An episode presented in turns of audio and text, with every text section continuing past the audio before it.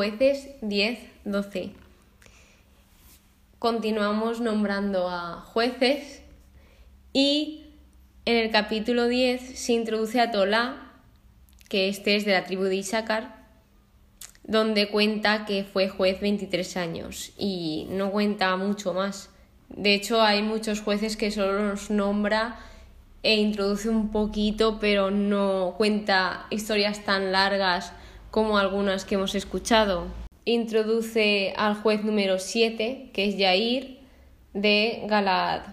Este sacamos que es un hombre polígamo, de riqueza y de prestigio, porque indica que tiene 30 hijos. Aquí los jueces, madre mía, cómo iban con las mujeres que tenían 800 hijos, cada entre el juez que tuvo 70 y ahora este que tiene 30 y aún quedan otros. Yo digo, madre mía, Señor. Opresión de los amonitas.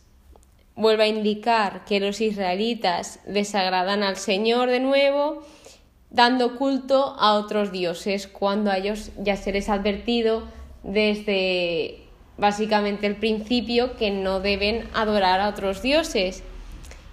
Y esta frase, este versículo, se repite siete veces en el libro de jueces, el que los israelitas volvieron a hacer lo que desagradaba a Yahvé. Entonces, eso es que me hace, me llama mucho la atención el número 7, cómo indirectamente sale por cualquier lado. El número 7, el número 3 y el 12, sobre todo, son... Bueno, y el 40 también, sale mucho en la Biblia. De modo que, como ya he comentado, adoraban cualquier cosa menos a Dios. Todo lo que se les presentaba lo adoraban. Y a lo último que querían adorar era a Dios, no sé por qué. A lo mejor porque los otros dioses se les hacía mucho más fácil. Pero luego ya verán cómo esto no es así. Por lo tanto, la ira del Señor se vuelve a encender y los entrega en manos de los amonitas y filisteos. De nuevo vuelven a estar oprimidos 18 años en la Transjordania, donde también indica que los amonitas combatieron contra Judá, Benjamín y Efraín. Os voy a leer unos versículos que son el 10, el 14 y el 16 de este capítulo 10 porque quiero que veáis cómo le hablaba el pueblo a Dios. Y dicen, los israelitas clamaron a Yahvé diciendo, hemos pecado contra ti, porque hemos abandonado a Yahvé nuestro Dios para dar culto a los Baales. Es decir, es que ellos eran conscientes de lo que estaban haciendo y sabían lo que hacían por lo que refleja aquí ellos saben lo que están haciendo, pero se ve que aquí Dios quería que esto no lo dijesen solo de palabra, sino que lo dijesen de corazón. Por lo tanto, luego continúa diciendo todo lo que hizo por ellos y aún así dice, pero vosotros me habéis abandonado y habéis dado culto a otros dioses. Por eso no he de salvaros otra vez. Id y gritad a los dioses que habéis elegido que os salven ellos en el tiempo de vuestra angustia. Claro, tiene toda la razón. No estaban ellos adorando a unos dioses, pues bueno, pues que esos dioses a los que ellos adoran, que les salven. Si tanto culto les daban era por algo, entonces, pues ala, que les dice como, id a esos dioses y a ver si os salvan, a ver si hay suerte. De modo que Dios permitió que Israel experimentase la maldad de su pecado. También quería que ellos viesen cómo estaban actuando y que se diesen cuenta, más aún. Pero claro, de todas formas, Dios veía a su pueblo cómo estaba y se le hacía difícil también ver a su pueblo así. Por lo tanto, en el versículo 16 el pueblo ya actúa, toma ya medidas, por así decirlo, y dice, entonces se desprendieron de los dioses extranjeros y sirvieron a Yahvé. Y Yahvé no pudo soportar el, sufrimiento de Israel. Es decir, que Dios es muy bueno, que a pesar de que lo dejaron de lado, lo abandonaron, hicieron todo lo contrario a lo que Él dijo para que les fuese bien, aún así les perdona y va de nuevo con ellos, con su pueblo. Aquí también vamos con la reflexión de que Israel descubrió que lo peor de servir a Dios es mejor que lo mejor de servir a ídolos. Me ha parecido increíble y solo quería comentarla con vosotros, como ya sabéis que me encanta compartirlo. Yéndonos al capítulo 11, habla del octavo juez, que es Jefté. Este es Galadita y los hermanos lo echaron de la tierra porque su padre lo tuvo con una prostituta, entonces lo echaron. Pero aquí vienen los amonitas y le declaran la guerra a ese pueblo. Entonces vuelven a buscar al hermano que echaron, a Jefté, y él pone la condición de que solo sería jefe si el Señor los entregaba en sus manos a los amonitas. De modo que vemos la fe, por así decirlo, la disposición que tiene Jefté en el Señor, la confianza, porque solo lo hace si el Señor las entrega en sus manos, si no, no lo hace.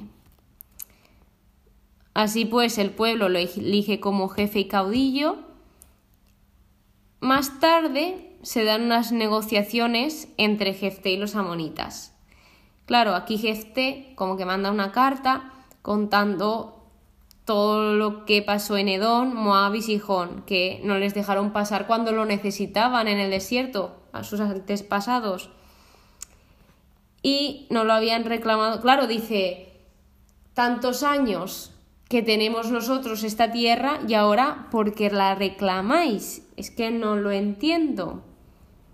Pero acaba así, él diciendo que el Señor, el juez, juzgue hoy entre los israelitas y los amonitas. Me encanta cómo Jefté deja todo en manos del Señor. El Espíritu del Señor vino sobre Jefté y en los versículos 30 y 31 se nombra el voto que hace Jefté, que es que cuando él llegase de la batalla lo primero que saliese de su casa sería ofrecido un holocausto.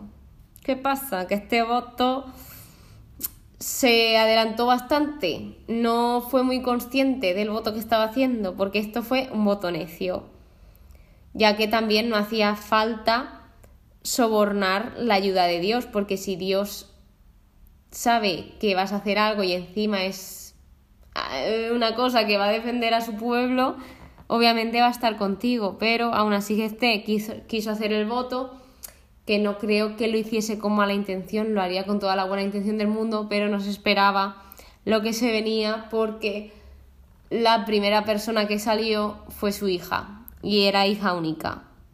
Entonces, claro, Jefté al hacer el voto no consideró las consecuencias que éste tendría, porque se ve que él pensaba que iba a salir yo que sé, una vaca o cualquier animal que hubiese, pero salió su hija. Claro, y en el versículo 36 indica como la hija dice, Padre mío, has abierto tu boca ante Yahvé, haz conmigo lo que salió de tu boca, ya que Yahvé te ha concedido vengarte de tus enemigos los amonitas. Yo aluciné con la fe de la hija porque ante todo la hija no quería que rompiese esa promesa, ese voto con Dios. Sí que es verdad que la hija le pidió unos meses para llorar su virginidad por los montes, que yo esto no lo entendí, pero buscando he encontrado que esto significaba el llorar la virginidad, vivir y permanecer siendo virgen. Porque se ve que al final el holocausto no está escrito, pero lo que he visto en diferentes estudios bíblicos es que la puso al servicio del tabernáculo por el resto de su vida, por lo tanto no conoció varón y se quedó con la promesa de ser virgen para siempre. No sé si acabó así, eso no está escrito así en la Biblia, pero en los estudios suele poner eso. Yo os cuento lo que investigo y ya de ahí, pues vosotros opináis. Y desde aquí se ve que hay una costumbre de Israel de llorar a la hija de Jefté cuatro días. Me ha parecido interesante comentároslo. El capítulo 12, el último capítulo de hoy, habla de querella y el castigo de los eframitas, porque se ve que llega la tribu de Efraín y se enfadan con Jefté por no haberle avisado, por no llevarlo, porque claro, como ya han visto que han ganado y ellos no se pueden echar las flores porque no han estado ahí luchando y ha salido todo súper bien, ellos también querían echarse las flores. Pero claro, dice Jefté que los llamó y ellos no, no le defendieron ni vinieron a ayudarle ni nada. Entonces, claro, menuda cara los de la tribu de Efraín. Galaad venció a Efraín porque se ve que propusieron guerra por estas cosas y cuando les ganaron a los de Efraín hacían pruebas para comprobar si eran de Efraín o no, porque se ve que eran muy buenos hablando y tenían que decir la palabra sibolet, no sé si lo he dicho bien, que esto significa oreja de grano o corriente que fluye. Se ve que esta palabra para los de la tribu de Efraín era muy difícil pronunciar la H. Yo supongo que se pronunciará shibolet y ellos dirían Sibolet o algo por el estilo. También, mirando en el estudio bíblico, he visto que en el inglés moderno la palabra Shibolet se utiliza para nombrar una prueba decisiva, es decir, es el equivalente a prueba decisiva. Curiosidades varias.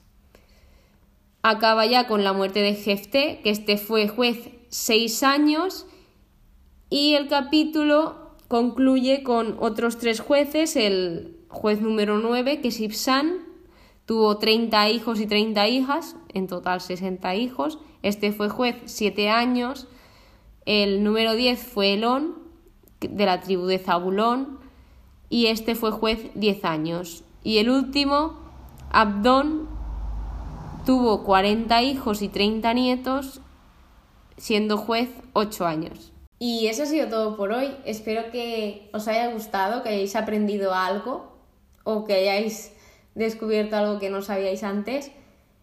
Nos vemos en el siguiente episodio y muchísimas gracias por escucharme una vez más. Que Dios os bendiga.